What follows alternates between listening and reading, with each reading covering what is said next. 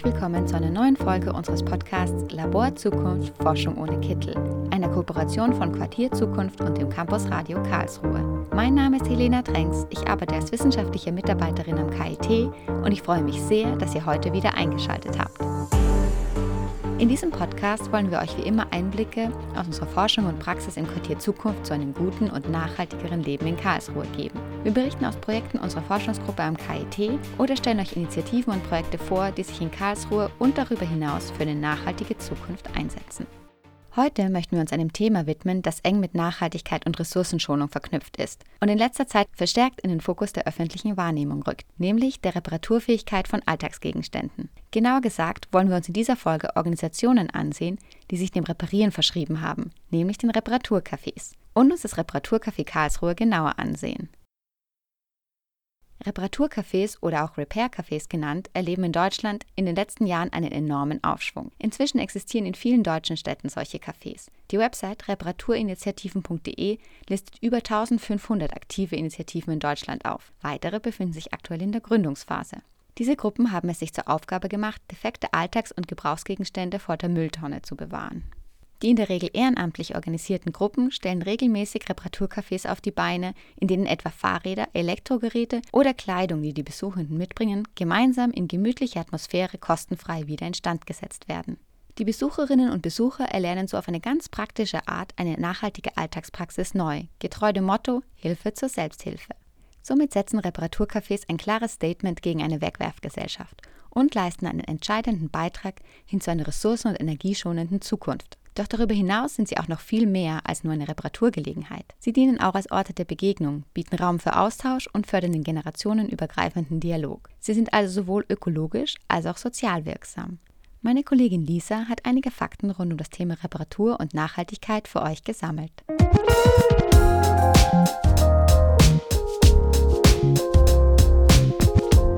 Wusstest du, dass in Deutschland gerade einmal eines von fünf Elektrogeräten repariert wird? Das ergab eine Umfrage aus dem Jahr 2020. Somit verursachen wir also täglich so viel Elektroschrott wie 800 Autos wiegen. Dabei ist laut der Umfrage der primäre Grund, auf eine Reparatur von Elektrogeräten zu verzichten, dass sich die meisten aller Befragten ein neues bzw. ähnliches Gerät zulegen. Außerdem werden Konsumgüter auch wegen mangelnden Know-hows zur eigenständigen Reparatur weggeworfen. Hier leisten Reparaturcafés Abhilfe, indem sie Reparaturwissen wieder mehr in die Gesellschaft hineintragen und damit echte Wegwerfalternativen aufzeigen. Ein weiterer Faktor zur vorzeitigen Entsorgung kann geplante Obsoleszenz sein. Damit ist ein durch den Hersteller eingeplanter, vorzeitiger Verschleiß von essentiellen Einzelteilen gemeint, der dazu führt, dass das gesamte Gerät eine kürzere Nutzbarkeit bzw. Lebensdauer besitzt als es möglich wäre. Diese Praxis und der weltweit steigende Ressourcenverbrauch hat auch die Politik auf den Plan gerufen. Aktuell wird das Recht auf Reparatur debattiert. Im März 2020 legte die Europäische Kommission einen Aktionsplan für Kreislaufwirtschaft vor, der genau dieses Recht verankern soll. Politische Regelungen wie etwa ein gestärktes Verbraucherrecht Reparaturpflicht für Hersteller, verlängerte Garantiezeiten oder Steuererleichterungen für langlebige Produkte, die auch einfacher selbst zu reparieren sind, sind eine gute Möglichkeit, die die Politik ergreifen könnte, um eine lange Lebensdauer von Konsumgütern zu fördern. Elektrogeräte werden in Deutschland übrigens besonders gerne ersetzt. Obwohl bereits circa jede dritte Waschmaschine repariert wird, machen Waschmaschinen immer noch ein Viertel des gesamten Elektroschrotts in Deutschland aus. Eine noch höhere Reparaturquote würde daher den anfallenden Elektroschrott deutlich reduzieren. Insbesondere, da nur eine aus vier Waschmaschinen auch tatsächlich nicht mehr zu reparieren ist. Als Hauptgrund in dieser Gerätekategorie keine Reparatur vorzunehmen, gaben die Verbrauchenden hohe Kosten an. Im Jahr 2020 wurden in Deutschland 22,1 Millionen Smartphones verkauft. Laut dem Apple Product Environmental Report erzeugt das iPhone 12 Pro, so als Beispiel für ein typisches Smartphone, während seines Lebenszyklus 82 Kilogramm CO2-Emissionen. Das heißt, dass allein durch diese neuen Handys in Deutschland über 1,8 Millionen Tonnen CO2 durch Smartphones verursacht werden, was fast einer Million Hin- und Rückflügen von Frankfurt nach New York entspricht. Nebenbei, über die Hälfte der Flachbildfernseher, die 2012 ersetzt wurden, waren nicht kaputt. Das besagt die Website des Nachhaltigen Warenkorbs, ein Projekt der regionale Netzstellen Nachhaltigkeitsstrategien. Bei Haushaltsgeräten stellt sich oft die Frage, ob eine Neuanschaffung wegen der besseren Energieeffizienz generell umweltschonender sei. Das stimmt nicht so ganz. Stiftung Warentest empfiehlt eine Reparatur als oftmals sinnvoller und umweltschonender, als das defekte Gerät einfach zu ersetzen. Neugeräte verbrauchen zwar in der Regel weniger Strom, aber bis die Effizienz die Belastung durch die Herstellung wieder aufwiegen würde, müssten oft Jahrzehnte vergehen. Das nennt sich übrigens ökologische Rückzahldauer. Bei einem Notebook wären das sogar 80 Jahre. Ganz nebenbei schont man mit einer Reparatur auch den Geldbeutel. Bereits beim Kauf von neuen Geräten kann auf Umweltfreundlichkeit und finanzielle Einsparung geachtet werden. Tipps und Links dazu findet ihr in den Show Notes. Auch das Umweltzeichen Blauer Engel ist seit über 40 Jahren Gütesiegel für umweltschonende Produkte und Dienstleistungen. Auch im Bereich Green IT und bei Elektrogeräten wird der Blaue Engel für besonders langlebige und nachhaltige Produkte vergeben. Seit einigen Jahren zeichnet sich in Deutschland ein positiver Trend ab. Die Reparatur erlebt ein Revival. Eine Eurobarometer-Umfrage aus dem Jahr 2014 hat ergeben, dass 77 Prozent der Europäer versuchen, Gegenstände zu reparieren, bevor sie sich etwas Neues zulegen. Aber was tut ihr, wenn Sachen kaputt gehen? Wir wollten das genauer wissen und haben uns mal unter Studierenden und Kollegen und Kolleginnen umgehört. Wenn ich es nicht selbst reparieren kann, was öfter mal der Fall ist vielleicht, frage ich eigentlich meistens Leute in meinem Umfeld, die ziemlich gut im Basteln sind. Und wenn da niemand dabei ist, dann versuche ich es eigentlich immer irgendwo in eine Reparatur zu geben, zum Beispiel bei Handys. Ich nehme immer ganz viel Tesa und roll alles drumrum und manchmal nehme ich noch ein bisschen Duct Tape, wenn das mit dem Tesa gar nicht hält.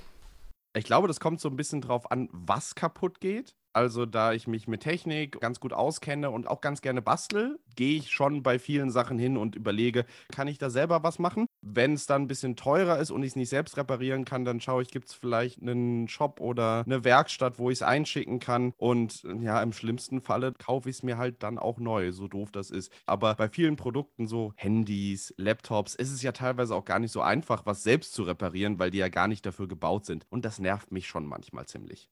Tatsächlich ist die erste Anlaufstelle eigentlich immer mein Papa, weil der irgendwie so technisch deutlich mehr Wissen irgendwie hat. Und dann versuche ich immer ein bisschen über die Schulter zu gucken, um dass man sich irgendwie was merken kann, dass man es im nächsten Schritt dann irgendwie auch alleine hinbekommt. Ich kann mich grundsätzlich eher schwer von kaputten Sachen trennen. Also entweder bewahre ich sie dann auf, bis mir irgendeine Lösung einfällt, oder ich versuche auch teilweise, wenn sie noch etwas funktionstüchtig sind, sie über irgendwelche Tauschbörsen oder ähnliches zu verkaufen. Ich rufe sehr gerne meine Oma an, gerade wenn es darum geht, Dinge zu nähen zum Beispiel.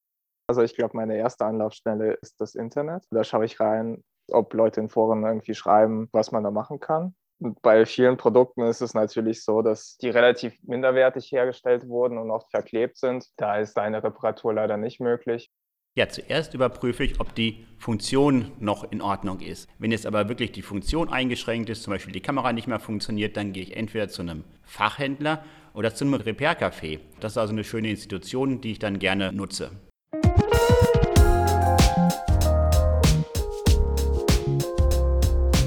Auch in Karlsruhe existiert seit 2013 ein Reparaturcafé. Initiiert wurde es damals vom Quartier Zukunft. Federführend war unsere Kollegin Kaidi Tam. Wir haben das Projekt in seiner Entstehung unterstützt und durften es lange begleiten. Inzwischen ist das Reparaturcafé Karlsruhe ein eigenständiger Verein mit über 30 Mitgliedern. Unsere Kollegin Sarah Meyer-Soilu war ebenfalls von Anfang an mit dabei und hat auch an der Begleitforschung des Reparaturcafés mitgewirkt. Lisa hat Sarah interviewt.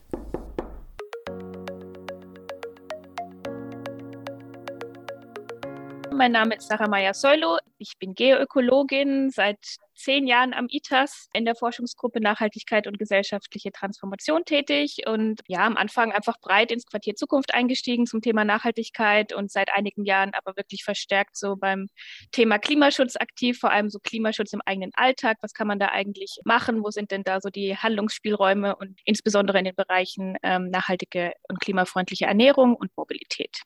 Wie bist du denn zu dem Thema nachhaltige Reparatur gekommen und was hat dich daran interessiert oder begeistert? Ja, also das war eine Kollegin, Kaidi, die auch irgendwie mit Leuten, die sowas machen wollten, irgendwie in Kontakt gekommen war. Und dann kam sie mit dieser Idee, hat aber gemeint, das schafft sie nicht alleine, hat da nicht noch jemand Lust mitzumachen. Und dann sind Colette und ich, eine Kollegin von mir, da eingestiegen. Es war 2013, haben einfach die ganzen ersten Reparaturcafés mit begleitet, viel organisiert, den Empfang gemacht, den Fragebogen entwickelt für die Leute. Ja, und einfach bei der Orga geholfen, damit das für die Ehrenamtlichen auch einfach stemmbar ist und nicht so super viel Aufwand. Du hast gesagt, ihr habt so die ersten Reparaturcafés begleitet. Wie ist denn das Reparaturcafé in Karlsruhe damals entstanden? Ja, also wie gesagt, es kam irgendwie diese Idee und ich hatte das Gefühl, ein paar Leute hatten davon gehört, aber waren jetzt noch nicht so, wir sind noch keine Gruppe, wir kennen uns noch gar nicht, wo sollen wir das denn machen? Dann gab es natürlich auch so ein bisschen so rechtliche Fragen oder wie zieht man das auf? Und Kaidi hatte, glaube ich, ähm, von irgendwo anders einfach diese Erfahrung auch schon, dass es das gibt. Und dann haben wir es einfach gesagt, ja, wir machen das mal. Ähm, wir hatten eben diesen Ort, den wir umsonst nutzen konnten im Kinder- und Jugendhaus, der war auch super geeignet. Da gab es schon Werkstätten, viele Tische, einfach super viel Platz. Und da konnte man auch toll so ein Café-Setting machen, weil man hatte halt so eine Bar, man hatte eine Kaffeeküche, man hatte kleine Tische. Also es war einfach so perfekt. Du hast ja eben die Gruppe zu Beginn vom Reparaturcafé erwähnt. Was für Reparateure und Reparateurinnen waren denn da dabei? Ganz am Anfang waren wir natürlich weniger Reparateure als dann irgendwie vielleicht mittlerweile. Es waren auf alle Fälle ähm, immer, es war immer wichtig, dass wir Elektrofachleute hatten, die eben diese Elektroecke bedient haben, weil das ist eigentlich immer der nachgefragteste Bereich, weil da trauen sich die Leute halt alleine irgendwie am wenigsten ran. Und da waren viele eben aus dem Fab Lab damals da, also auch ein Verein, der sich gerade gegründet hatte und die kannten sich halt super gut mit Elektronik aus. Also die haben dann ganz oft die, die Reparateure in dem Bereich gestellt. Dann hatten wir einfach so zwei, drei sehr engagierte Näherinnen. Die eine hat auch in so einem Nähladen gearbeitet. Da gab es dann auch wieder sozusagen gute Möglichkeiten, an äh, Materialien zu kommen. Und das war praktisch klassisch dann von den Damen besetzt. Und ja, dann hatten wir einen Herren, der einfach so alles konnte, vom Rasenmäher über irgendwelche Holzarbeiten. Der hat dann sich auch mal in die eine Werkstatt begeben. Genau, und die Fahrradreparateure haben wir dann wirklich eher so, also Menschen, die einfach so hobbymäßig das machen, aber eben sozusagen auch die Professionellen da gehabt. Genau, das war so die Zusammensetzung am Anfang. Und es gibt einfach Leute, die von Anfang an immer noch dabei sind und sich da regelmäßig ihre Samstage ja dafür draufgehen lassen, dass man anderen Menschen dabei hilft und das Wissen weitergibt. Und inwiefern hast du dich in deiner Arbeit oder eben auch im Quartier Zukunft mit der Thematik Reparatur befasst? Und wie steht das denn mit Nachhaltigkeit in Verbindung überhaupt? Es gibt noch ganz wenig zu Reparaturcafés. Es gibt auch noch gar nicht so viel und man weiß einfach noch wenig darüber. Und dann haben wir eben angefangen, jeden Teilnehmer, der da reinkam, jeden Besucher ähm, zu befragen. Was sind denn so seine Beweggründe? Was sind denn so ein bisschen so seine Einstellungen zu diesem Thema? Ähm, wir haben dann auch noch so einen zusätzlichen Zettel entwickelt, wo man einfach guckt, welche Gegenstände kommen eigentlich und wurden die repariert. Also um diesen Reparaturerfolg auch mal so ein bisschen äh, in den Blick zu nehmen. Genau. Die Praxisform des Reparierens erlebt ja gerade einen richtigen Aufschwung. Es ist ja eine richtige Bewegung entstanden. Und welche transformativen Potenziale ergeben sich denn aus deiner Sicht daraus? Es ist super schön zu sehen, dass das so von so einer Nische doch schon wirklich an sehr vielen Orten, auch an anderen Orten in Karlsruhe, erfolgreich ist. Ja, also für mich ist halt so dieser direkte Effekt ist eigentlich relativ klar natürlich, dass bestimmte Gegenstände vor dem Wegwerfen gerettet werden können und einfach ähm, diese Langlebigkeit gefördert wird. Aber es gibt auch total viele schöne weitere Effekte, also sei es, dass einfach Menschen zusammenkommen, die sich sonst überhaupt nicht begegnen würden, auch oft, dass natürlich ältere Menschen, die das einfach nur so von früher kennen, das macht man so, ähm, dieses Wissen weitergeben können, dass da einfach auch eine Gemeinschaft entsteht. Das sieht man ja, weil das Reparaturcafé eben nach so vielen Jahren immer noch super aktiv ist, Corona überlebt hat. Und wir haben ja auch damals schon versucht, auch andere Themen so ein bisschen anzudocken. Also wir hatten dann von Foodsharing, dass sozusagen auch Leute Verteiler eingerichtet haben und gerettete Lebensmittel direkt mitverteilt werden konnten. Und da kann man, glaube ich, einfach unglaublich viele Nebenschauplätze auch noch super oder Aktionen mit andocken. Und wir haben ja auch gefragt und auch aus dem Fragebogen mitbekommen, dass viele Leute, die zu diesem Reparaturcafé kommen, natürlich nicht alle, manche machen es wirklich, weil sie zum Beispiel wenig Geld haben, aber viele haben auch schon ganz andere, ähm, also Sharing-Angebote genutzt oder waren bei Urban Gardening aktiv oder haben Carsharing genutzt. Also diese Aufgeschlossenheit, die wächst dann, glaube ich, wenn man auch dieses Erfolgserlebnis hat in so einem Reparaturcafé und natürlich dieses Infragestellen der Konsumlogik und der Abhängigkeit einfach vom Markt und so schnellen Konsumgütern. Es gibt ja verschiedene Strategien, um auch die Nachhaltigkeit im Allgemeinen zu fördern. Eine ganz bekannte ist ja zum Beispiel die Effizienzstrategie. Spielen denn bei der Reparatur vielleicht auch noch andere Nachhaltigkeitsstrategien eine Rolle? Was würdest du sagen? Genau, also primäres Ziel ist ja sozusagen diese Permanenz, diese Verlängerung der Lebensdauer, weil ich eben das Ding nicht wegschmeißen muss und zum Müllhof bringen, sondern dass ich es eben weiter aktiv in Benutzung haben kann und kein neues produziert werden muss. Ähm, also die Strategie wird auf alle Fälle bedient. Ich denke aber so mittelfristig ist es ja auch so wirklich so dieses Mindset. Also ich, ich finde so diese Suffizienz, also diese Frage, was ist denn genug? Brauche ich überhaupt die neue Kaffeemaschine oder kann ich es nicht irgendwie mit einem French Press machen oder so? Also äh, ich glaube, sowas wird auch gefördert und halt es gibt diese Kohärenzstrategie, also diese gemeinschaftliche Zusammengehörigkeitsgefühl, das wird, glaube ich, auch einfach sehr stark gefördert durch so ein Reparaturcafé, weil es einfach eine wunderschöne Stimmung ist. Also die Leute gehen da glücklich wieder raus, würde ich sagen. So. Und ich finde auch, es gab nämlich auch so schöne Erlebnisse mit den Besuchern. Also es gab wirklich so Dauergäste, die dann wirklich so ihre, was heißt Erbstücke, das waren doch nicht ihre, die vererben sie dann mal, aber so einfach liebgewonnene alte Gegenstände und dann total happy waren. Also hatten da irgendwie so ein Kofferradio und irgendwie so eine ganz besondere Lampe. Und also da waren die wirklich total, da haben die dann auch fünf Stunden irgendwie in diesem Reparaturcafé dran gewerkelt. Aber das ging dann halt auch am Ende wieder. Jetzt haben wir ja viel über positive Aspekte der Reparatur gesprochen. Gibt es denn in deinen Augen auch einen negativen Rebound-Effekt bei Reparaturen? Also kann es den geben und wenn ja, wie könnte ich denn den vielleicht vermeiden? Also klar kann es den geben. Also das eine ist natürlich, dass du dann Geld frei hast, um wieder, kannst du natürlich sagen, okay, die 50 Euro für den neuen Toaster habe ich gespart, also gebe ich den jetzt aus. Glaube ich, also klar wird es natürlich ab und an mal passieren, aber ich glaube eigentlich, dass es nicht die große Mehrheit macht. Ähm, was ich mir vorstellen könnte, so vom Timing her könnte es problematisch werden. Also jetzt wieder Beispiel, Toaster ist kaputt, Kaffeemaschine ist kaputt, bis das nächste Reparaturcafé ist und bis ich da dann auch drankomme und einen Platz habe, sage ich mir vielleicht, ich brauche jetzt aber die brauche brauch meinen Kaffee und dann habe ich mir vielleicht schon wieder einen gekauft und dann habe ich die zweite repariert und dann habe ich plötzlich zwei so. Also solche Effekte könnte ich mir vorstellen. Dann ist natürlich die Frage, gibt man die eine dann wieder weiter, irgendwie verkauft die oder so. Also solche Effekte kann ich mir schon vorstellen, weil es eben noch nicht an jeder Ecke und Ende ständig ein Reparaturcafé gibt und da sozusagen diese Zeitverschiebung bei Sachen, die man wirklich schnell wieder in Funktion braucht, eine Waschmaschine oder sowas, da könnte ich mir das halt vorstellen. Genau, und ansonsten hoffe ich aber schon, dass wirklich der positive Nutzen überwiegt und bin eigentlich auch relativ überzeugt davon. Ihr habt das Reparaturcafé ja auch sehr lange begleitet und wie du vorhin auch schon erwähnt hast, auch darüber publiziert. Und vielleicht abschließend, was wünscht ihr euch denn so ganz generell für das Reparaturcafé oder vielleicht auch für die Reparaturcafé-Bewegung in Karlsruhe und Deutschland so für die nächsten Jahre? Ja, also ich hoffe eigentlich, dass es so weitergeht, also dass sie weiter stabil bleiben, weiter wachsen und ihre Arbeit durchführen können. Da bin ich auch relativ überzeugt davon. Was ich mir eigentlich wünschen würde, wäre so ein bisschen mehr öffentliche Anerkennung. Also ich glaube, so jeder, der dort mal war oder davon gehört hat, der findet es prinzipiell toll. Aber ich meine mit Anerkennung eigentlich Anerkennung von Seiten der Kommunen und Städte, also dass sie vielleicht einfach ähm, auch nicht nur mal punktuell, sondern auch dauerhaft Räumlichkeiten zur Verfügung stellen, das einfach mehr wertschätzen, vielleicht da mal einen Bufti reingeben, der da irgendwie mithelfen kann, Öffentlichkeitsarbeit, alles solche Dinge. Ähm, und die mussten am Anfang ja auch so ein bisschen Rahmenbedingungen drum kämpfen. Da gab es so ein bisschen Problematiken im Elektrobereich, dass man da äh, so gewisse Haftungsfragen klären musste. Also ich glaube, da das ist einfach eine Riesenchance und eine tolle Sache und das sollten einfach Kommunen und Städte ähm, einfach noch stärker wertschätzen und die Ehrenamtlichen, die das halt machen, entlasten, soweit es geht. Nun wisst ihr schon einiges über die Hintergründe des Reparaturcafés Karlsruhe und zum Thema allgemein. Indem wir statt einer Entsorgung als erstes eine Reparatur in Betracht ziehen, verlassen wir alte Konsummuster und werden sensibler für den Wert der Dinge und lernen Qualität ganz neu schätzen. Um Einblicke in die tatsächliche Umsetzung eines Reparaturcafés zu bekommen, haben wir uns mit Vanja Ochs getroffen. Er war von Anfang an beim Karlsruher Reparaturcafé dabei und erzählt uns von seinen Erfahrungen. Ja, hallo, ich bin der Vanja bin jetzt schon ja, seit Anfang vom Reparaturcafé mit dabei. Also das allererste Mal habe ich vom Reparaturcafé tatsächlich in irgendeiner Zeitungsanzeige gelesen. Habe ich gedacht, spannend. Und zwei, drei Monate später war ich auch eher durch Zufall auf einer Veranstaltung, wo sich einfach Karlsruher Initiativen vorgestellt haben, was sie so alles machen. Und irgendwie so ist damals, ich glaube, der Oliver Parodi aus dem Quartier Zukunft, aus dem ITAS, auch dort auf die Bühne gekommen und hat gesagt, ach übrigens, wir machen ein Reparaturcafé. Und da Reparieren irgendwie immer schon mein Thema war. Also auch in meiner Kindheit, in meiner Jugend, ich habe irgendwie einmal alles auseinanderschrauben müssen. Und dann fand ich diese Idee von einem Reparaturcafé eine tolle Sache, weil das so ein bisschen institutionalisiert ist.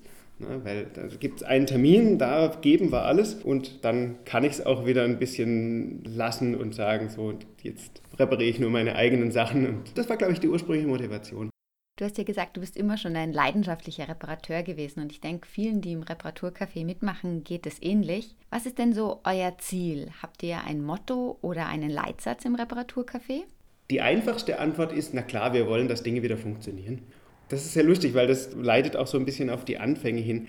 Äh, ein ganz spannender Aspekt am Anfang von der Zeit war, dass ganz viele Leute aus sehr unterschiedlichen Motivationen und aus sehr unterschiedlichen äh, Ecken quasi dazugekommen sind. Und also so meine Fraktion ist, hey, ich will, dass es einfach wieder geht. Ich finde es schade, dass das Ding jetzt kaputt ist und dass A, ich mich jetzt um was Neues kümmern muss und B, es ist so gewohnt, es funktioniert einfach gut, es passt in meinen Alltag. Ich will nicht schon wieder was Neues. Und das andere, das ist aber jetzt für mich persönlich eher der Aspekt, ich hänge sehr am Material. Also ich sehe einfach, wenn etwas kaputt ist, sehe ich einfach, was für ein Riesenaufwand das ist, da jetzt wieder etwas Neues herzustellen. Und klar, irgendwann muss das sein, aber es wäre schon schön, wenn man dieses Material wirklich so lange ausnutzen könnte, bis es wirklich nicht mehr geht.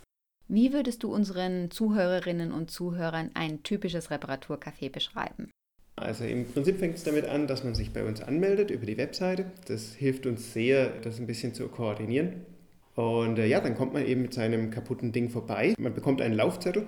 Der ist, naja, für uns für statistische Zwecke und um die ganzen rechtlichen Themen auszuräumen. Man kommt an den Empfang und im Idealfall muss man nicht warten. Man äh, wird mit seinem Reparateur oder Reparateurin zusammengebracht und na, dann geht es an den Reparaturtisch und dann schauen wir mal, was man so hinbekommt.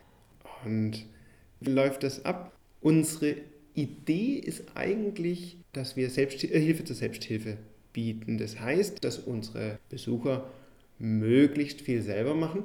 Das ist aber unser Ideal. Äh, es ist auch oft so, dass die Leute sagen, so, ich habe keine Ahnung. Dann drücken wir den Schraubenzieher in die Hand und dann, schra dann schrauben wir es mal auf und dann übernehmen wir schon. So, ne? Aber unser Ziel ist, dass der Besucher oder die Besucherin dabei ist und dass wir es wirklich gemeinsam auseinanderschrauben. Weil es geht nicht nur darum, dass das Ding nachher wieder geht, sondern es geht auch darum, dass wir versuchen, möglichst dieses Reparaturwissen weiterzugeben und auch untereinander zu erhalten. Es ist schon ein Wert, wenn die Leute sehen, ah, das kann man aufschrauben. Ach, dieses Geräusch, das kenne ich eigentlich von meinem Gerät. Und ach, dieses Teil ist das, was dieses Geräusch macht. Aha. Also es ist spannend, so quasi die Innereien von einem Gerät zu sehen und jeder nimmt irgendwas mit. Welche Bereiche gibt es denn so in dem Reparaturcafé Karlsruhe? Ja, also Elektro, dann sehr artverwandt, ich sag mal Mechanik, dann nähen wir natürlich. Äh, da ist fast ein bisschen unterrepräsentiert, also da könnten durchaus noch mehr Besucher kommen in diesem Bereich. Dann auch sehr beliebt, wir reparieren Fahrräder, also wir reparieren mit Leuten Fahrräder. Genau, ähm, habe ich was vergessen? Ja, den Kaffeebereich natürlich. Wenn jetzt unsere Hörerinnen und Hörer total begeistert sind und sich bei euch einbringen oder euch unterstützen wollen, wie kann man denn bei euch mitmachen? Auch wenn man zum Beispiel nicht so technikaffin ist, auf welche Art kann man euch unterstützen? Ja, da sind wir sicher sehr begeistert davon. Wir sind natürlich immer an Helfern, sage ich mal, und Helferinnen interessiert, also Leute, die reparieren wollen, aber auch gerne Leute, die organisieren wollen ich glaube, da hat es an allem Bedarf. Und wenn wir mal so groß sind, dass wir da ein zweites Event draus machen können, dann können wir entweder das nochmal woanders aufziehen oder auch den Takt erhöhen, weil die Nachfrage ist garantiert groß genug. Du hast ja angesprochen, dass die Nachfrage bei euch ziemlich groß ist. Was bräuchte es denn, damit sich noch mehr Reparaturcafés entwickeln? Oder äh, vielleicht gibt es schon Ableger oder befreundete Reparaturcafés? Wie sieht es denn da in Karlsruhe und Umgebung aus?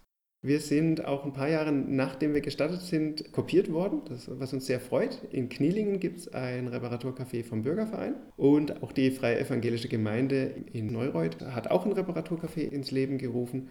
Und dann gibt es so drumherum auch noch ein paar. Wenn man auf der Suche nach einem Reparaturcafé ist, gibt es eine Webseite, das ist reparaturinitiativen.de und dort findet man auch eine Karte und Listen, wo es dann überall welche gibt. Und so die ganz umliegenden findet man auch auf unserer Webseite, da haben wir ein paar verlinkt und ich glaube, wir veröffentlichen auch jeweils die Termine von den Reparaturcafés. Wie sind denn die verschiedenen Reparaturcafés untereinander vernetzt? Für uns gibt es eine Dachorganisation, das ist die Anstiftung. Die machen auch mindestens einmal im Jahr so ein Vernetzungstreffen, aber das ist eine relativ lose Verbindung. Und dazu sind wir natürlich, kennen wir die Paarinitiativen hier in Karlsruhe und äh, da gibt es, ich sag mal, persönliche Kontakte. Aber ja, also ich denke, es ist ein, es ist ein eher loser Verbund und uns beseelt einfach diese Idee als Ganzes. Du bist ja jetzt seit Beginn beim Reparaturcafé Karlsruhe dabei. Was sind so deine Erfahrungen? Was waren denn eure größten Herausforderungen? Und was würdest du Leuten empfehlen, die selbst ein Reparaturcafé starten wollen? Hast du vielleicht ein paar Tipps für die? Ja, uns fragen. also es gibt einige Hilfen, wenn es hier in der Umgebung ist und sowieso generell, also für Fragen sind wir immer offen. Man braucht so ein klein bisschen Info über, wie organisiert man das am geschicktesten. Man braucht auch ein bisschen Versicherung, aber das ist alles ganz gut machbar. Was man auf jeden Fall braucht, ist ein Haftungsausschluss, weil wir können ja nicht garantieren dafür, dass eine Reparatur funktioniert und im allerschlimmsten Fall, das ist natürlich das Risiko, geht dabei was kaputt. Ja, aber genau deswegen sind wir ja auch immer mit dem Besucher dabei und der Besucher bestimmt auch immer, äh, wie weit wir gehen. Wir können sagen, ja, okay, wir können das jetzt aufschrauben, es könnte danach funktionieren, aber es gibt das Risiko, dass es danach kaputt ist. Soll man das tun oder soll man das nicht tun? Die größte Hürde ist, glaube ich, Leute zu finden, die da dabei sind und reparieren wollen. Und natürlich auch das Know-how wächst mit der Zeit erst. Was für uns am Anfang noch ein bisschen schwierig war, war geeignete Räume zu finden. Aber ja, wenn man sich da auf die Suche begibt, gibt es sowas. Übrigens sind wir aus der Südweststadt angesprochen worden. Da gäbe es auch Räumlichkeiten, die sowas sicher auch gerne gesehen hätten. Aber uns fehlen einfach momentan die Leute dazu, dass wir sagen, da können wir noch eine zweite Filiale aufmachen sozusagen. Im Moment leider sehr aktuell. Es ist jetzt durch die Corona-Pandemie mit den Kontaktbeschränkungen alles ein bisschen schwieriger geworden. Wie geht ihr denn damit um? Corona hat uns natürlich auch zugesetzt. In der Anfangszeit haben wir auch Reparaturcafés ausgesetzt, wie Lockdown und alle Sachen waren. Später haben wir dazugelernt, dass wir stärker auf Anmeldung setzen. Also wir versuchen sozusagen die Menge an Leuten, die dort sind, zu limitieren, was einerseits sehr schade ist, weil eigentlich soll das ja so ein schönes Gemeinschaftsevent werden. Wobei es sind immer noch genügend Leute da, also es ist durchaus voll. Ja, und dann natürlich mit, mit Masken, mit Abstand, mit Desinfektion und so weiter. Aber ja, das ist organisierbar. Abschließend, ihr bietet ja auch eine Online-Reparatur-Sprechstunde an, habe ich gesehen. Was kann man sich darunter vorstellen? Das ist tatsächlich eine, ein bisschen eine andere Organisation. Also das, ist, das läuft bundesweit. Da machen wir natürlich mit im Sinne von, dass wir das unterstützen sind auch ein paar Reparateure von uns dabei. Und da kann ich gleich Werbung für machen.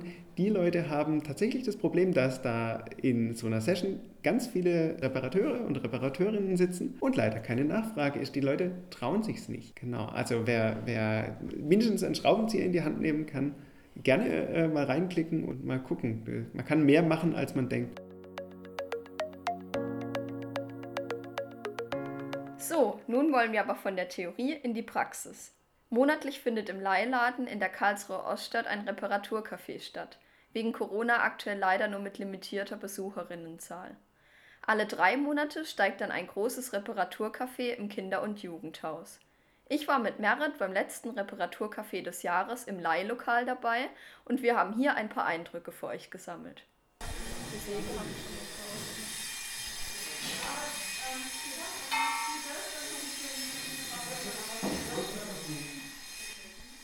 55. Merit und ich stehen jetzt hier im Eingangsbereich vom Reparaturcafé.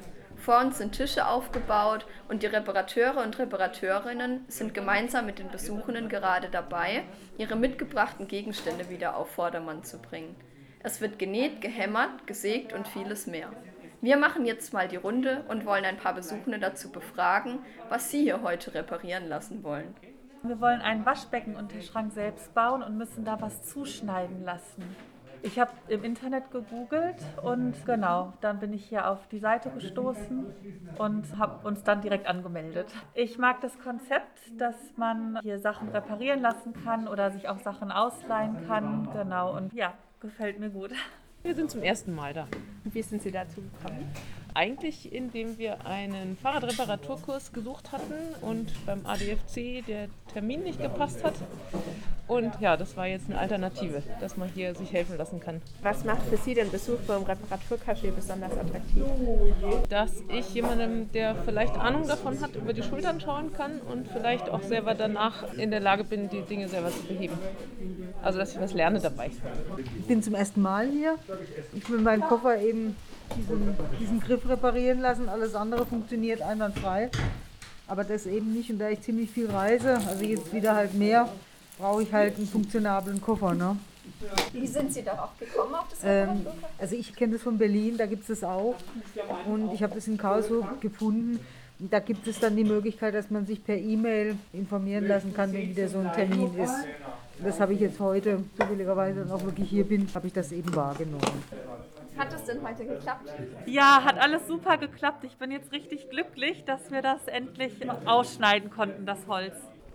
Natürlich interessiert uns auch, was für Leute Monat für Monat das Reparaturcafé am Laufen halten. Darum schauen wir jetzt mal zu den Reparateuren und Reparateurinnen und wollen wissen, warum sie beim Reparaturcafé dabei sind, was ihnen daran wichtig ist und welche Gegenstände sie typischerweise hier reparieren.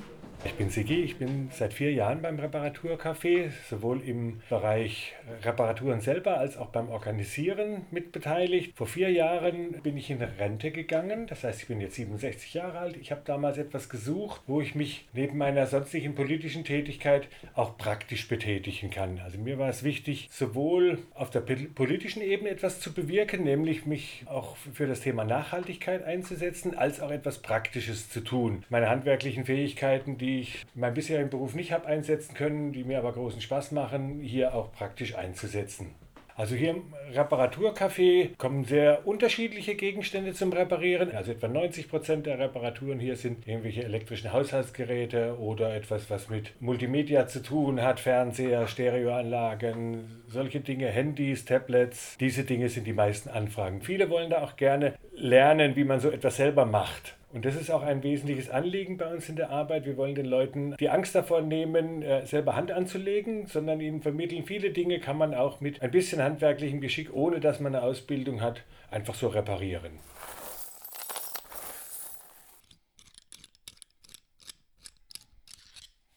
Ich bin der Erik Zimmermann, ich bin 23 Jahre alt. Also ich bin jetzt erst seit ein paar Monaten dabei, muss man sagen, also recht frisch habe mich ja nicht entschieden dafür, das zu machen, einfach aus dem Grund, weil ich sage, warum was wegwerfen, was vielleicht noch funktionieren kann. Ich repariere jetzt hauptsächlich Fahrräder und bei den Fahrrädern ist es halt so, ich sage, oft kommt man zu einem Reparateur in die Werkstatt mhm. und die wollen gefühlt das halbe Fahrrad austauschen und ich sage halt, warum nicht irgendeine Kleinigkeit einfach mal reparieren. Also wichtig daran ist mir auf jeden Fall, dass ich halt auch viel dazulerne, muss man auch sagen. Also deswegen bin ich auch ein bisschen da, dass man Praxiserfahrung sammelt und den Leuten eben im Prinzip auch eine gute Tat tun kann. Also typische Gegenstände, bei mir jetzt hauptsächlich Fahrräder, in dem Falle dann aber auch von den unterschiedlichsten Typen, von ganz alt bis relativ neu, aber doch eher die älteren Fahrräder tatsächlich, die man einfach nur erhalten wollte.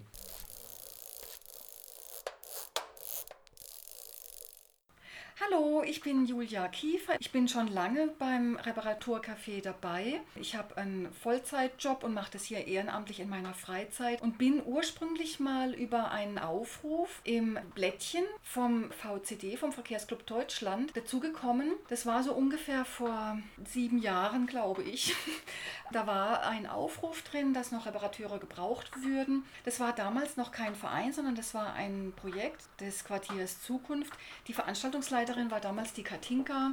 Sie war selber ausgebildete Schneiderin und die hat Schnittmuster gemacht fürs mhm. Theater. Und weil sie auch Veranstalterin war und dann für den Nähbereich, da habe ich mich dann gut aufgehoben gefühlt. Und dann war das schön für mich und so weiter. Im Nähbereich oder im, überhaupt im Textilbereich hat man die Möglichkeit, dass die Leute auch tatsächlich mitarbeiten. Das ist auch eine meiner Intentionen, die letzten 2000 Jahre haben die Leute alle ihre Sachen, ihren Textilbereich immer selber gemacht. Und heute ist das Wissen so ein bisschen auch verloren gegangen. Es geht vom Knopf annähen los bis halt irgendwas zu flicken und denen das nochmal nahe zu bringen. Das ist halt im Textilbereich ganz anders möglich, wie jetzt zum Beispiel im Elektrobereich, wo die dann doch mehr zuschauen oder selber jetzt da nicht irgendwie löten können oder was machen können. Im Textilbereich können die wirklich auch ein bisschen Wissen mitnehmen, wenn sie das dann dann möchten. Teilweise haben wir auch Leute, die sagen, ich brauche quasi nur äh, eine Nähmaschine, ich habe zu Hause keine und dann kann man ihnen gleich nochmal zeigen, wie es denn laufen würde, wenn sie mal eine hätten oder sowas. Oder wir lassen die auch selber dran. Und zwar unabhängig vom Alter. Also wir hatten auch schon Kinder hier, auch ein kleiner Bub, der war so zehn und so, der hat dann schön unter meiner Anleitung, ganz kleinschrittig muss man das dann machen und hinterher gehen die dann ganz stolz da weg. Und die Eltern sitzen dann dran, sind dann auch stolz und so weiter. Das sind so schöne Momente im Reparaturcafé, muss man ehrlich sagen. Was doch wirklich ein Großteil ausmacht, also ich würde mal sagen 40 bis 50 Prozent, das denkt man ganz in Taschen. Taschen, Rucksäcke, was wir auch schon hatten, sind solche Fahrradanhänger, Abdeckungen. Also meine eine Kollegin, die jetzt auch kommt, die macht zum Beispiel unheimlich gut, die kann auch Schmuck reparieren, haben wir auch schon gemacht. Und die kann auch Gürtel reparieren. Wie ich dazu gekommen bin, das ist ganz einfach. Ich bin ein kleiner Schussel. Und deswegen, da ich nicht dauernd meine Sachen neu kaufen kann, bin ich schon von quasi Studentenzeiten an sozusagen dazu gekommen. Also Flicken ist tatsächlich ein bisschen notgedrungen, aber es ist tatsächlich auch eine kleine Leidenschaft von mir. Also dieses Nachhaltigkeitsthema, das war für mich schon Thema, da war ich irgendwie 20, das ist jetzt auch schon über 30 Jahre her, sage ich mal. Also weil man halt nicht immer alles nur wegschmeißen und dann neu kaufen, das kann ja nicht wirklich äh, ein Konzept im Leben sein. Und das Zweite ist tatsächlich, dass man auch seine Fertigkeiten verbessert, ja, dass man selber so ein Loch oder irgendwas kaputtes, das ist ja wie so ein kleines Projekt im Leben. Und es gibt ja kaum was Befriedigerendes im Leben, als sich an was dran zu machen, wo man denkt, ach, das schafft man nicht. Und wenn man es dann geschafft hat und wenn man dann tatsächlich davor sitzt und es sieht gut aus und man kann dann beim nächsten Mal, wenn man den Pullover trägt, nochmal dran denken, ist einfach schön. Das gehört auch zum Menschsein dazu.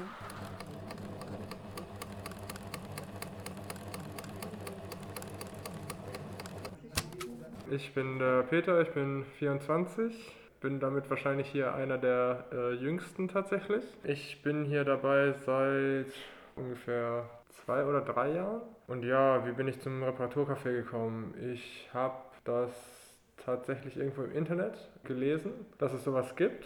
Also ich habe auch schon in der Freizeit davor Sachen repariert und ich, ich finde es einfach eine super Idee. Also mir ist es wichtig, dass Sachen nicht unnötig weggeschmissen werden, die man teilweise sehr einfach noch reparieren kann. Da kann ich mal ein Beispiel bringen. Das war eine US-amerikanische Stereoanlage und die haben vergessen, den Adapter zu benutzen, der die Spannung runterregelt auf 110 Volt. Und dann haben die die hier direkt in die 230 Volt Steckdose gesteckt. Dann ist halt natürlich die Sicherung durchgegangen. Haben wir die Sicherung ausgetauscht, denen gesagt, dass sie den richtigen Adapter nutzen sollen und dann hat das Ding wieder ganz normal funktioniert. Hat sich der Typ 600 Euro gespart. Und einen Haufen Elektroschrott, muss man auch dazu sagen. Was sind typische Gegenstände, die hier repariert werden? Ich hatte mal ein DJ-Mischpult, ein E-Bike, Thermomix, Sonst erinnere ich mich nur sehr daran, dass äh, eine Frau hat mal ihren Wasserkocher mitgebracht. Das war so ein 20 Euro Wasserkocher, also nichts Besonderes. Aber sie hat gemeint, sie hat ihn schon seit 20 Jahren und als wir ihn äh, dann repariert haben, was eigentlich auch eine super einfache Reparatur war, aber die war so überglücklich, dass sie ihren geliebten Wasserkocher noch weiter benutzen konnte. Es sind teilweise auch tatsächlich einfach sentimentale Werte, die da bei den Leuten dranhängen. Nicht nur finanzielles oder Umweltschutz. Nun habt ihr einiges über das Reparaturcafé in Karlsruhe erfahren. Wenn ihr mehr zum Thema Reparieren und Ressourcenschonung wissen wollt, haben wir hier ein paar Tipps für euch. Das nächste Reparaturcafé in Karlsruhe findet am Donnerstag, den 27. Januar statt, von 18 bis 21 Uhr im Leihladen. Wenn ihr euch für diesen Termin oder einen der nächsten anmelden wollt, schaut gerne auf der Website reparaturcafé-karlsruhe.de vorbei. Dort findet ihr alle Termine und Mailadressen. Das Reparaturcafé ist auch immer auf der Suche nach freiwilligen Helferinnen und Helfern, egal ob du reparieren kannst oder bei der Orga mithelfen willst. Das Team freut sich über jede helfende Hand. Bei Interesse schreib einfach eine Mail an info@reparaturcafé-karlsruhe.de. Auch in Knielingen gibt es seit Januar 2019 ein Reparaturcafé, das mit Unterstützung des Karlsruher Reparaturcafé e.V. entstanden ist. Nähere Infos hierzu gibt es in den Show Notes. Vanya hat in seinem Interview die Anfrage eines Veranstalters aus der Südweststadt erwähnt. Gemeint ist damit die Dampfschreinerei. Dort entsteht ein Veranstaltungsraum, der auch für gemeinnützige Projekte offen sein soll. Wenn ihr Lust habt, hier aktiv zu werden, etwa einen neuen Reparaturcafé-Ableger zu gründen, sprecht das Reparaturcafé Karlsruhe Team an. Sie unterstützen gerne womöglich. Falls ihr euch jetzt noch eingehender mit dem Thema Reparatur und der Nachhaltigkeitsperspektive befassen wollt, empfehlen wir euch die erste Publikation zum Reparaturcafé in Karlsruhe von unseren Kolleginnen Sarah Meyer-Seulu und Colette Weitz. Diese und weitere wissenschaftliche Publikationen zum Thema haben wir für euch gesammelt und in den Shownotes verlinkt. Solltet ihr jetzt inspiriert sein und eine Reparatur selbst in die Hand nehmen wollen, haben wir dort auch einige Schritt-für-Schritt-Anleitungen und Webseiten mit hilfreichen Tipps und Tricks rund um das Thema Reparatur für euch zusammengetragen. Schaut doch gerne mal rein. Müsst ihr doch einmal etwas Neues kaufen, informiert euch vorab auf der Seite des Blauen Engels über zertifizierte Produkte, um möglichst umweltverträgliche und langlebige Sachen zu erwerben. Derzeit läuft eine Petition für einen europaweiten Reparaturindex. Diese soll Hersteller dazu verpflichten, auf Elektrogeräten einfach verständlich anzugeben, ob und wie leicht diese Geräte sich reparieren lassen. Wollt auch ihr den EU-Reparaturindex unterstützen? Den Link zur Petition findet ihr in den Show Notes. Wenn ihr euch für das vorhin erwähnte Recht auf Reparatur einsetzen wollt, informiert euch doch auch über die Right to Repair Europe Kampagne und findet heraus, wie ihr selbst ein Teil davon werden könnt.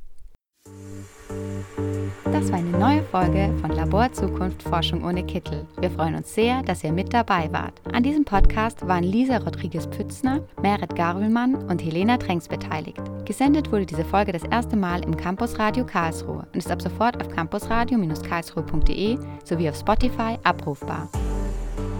Mein Name ist Helena Tränks und ich freue mich, euch bei der nächsten Folge wieder begrüßen zu dürfen. Nächstes Mal sehen wir uns eine weitere nachhaltige Initiative genauer an, nämlich den Leihladen in Karlsruhe. Warum solche Orte wichtig sind, welche Rolle die Bürgerstiftung Karlsruhe für den Leihladen spielt und was man dort so alles leihen kann, erfahrt ihr beim nächsten Mal. Nun wünschen wir euch aber erstmal einen guten Rutsch ins neue Jahr. Wir freuen uns, wenn ihr im Januar bei einer neuen Folge wieder dabei seid. Nachhaltige Grüße und bis zum nächsten Mal.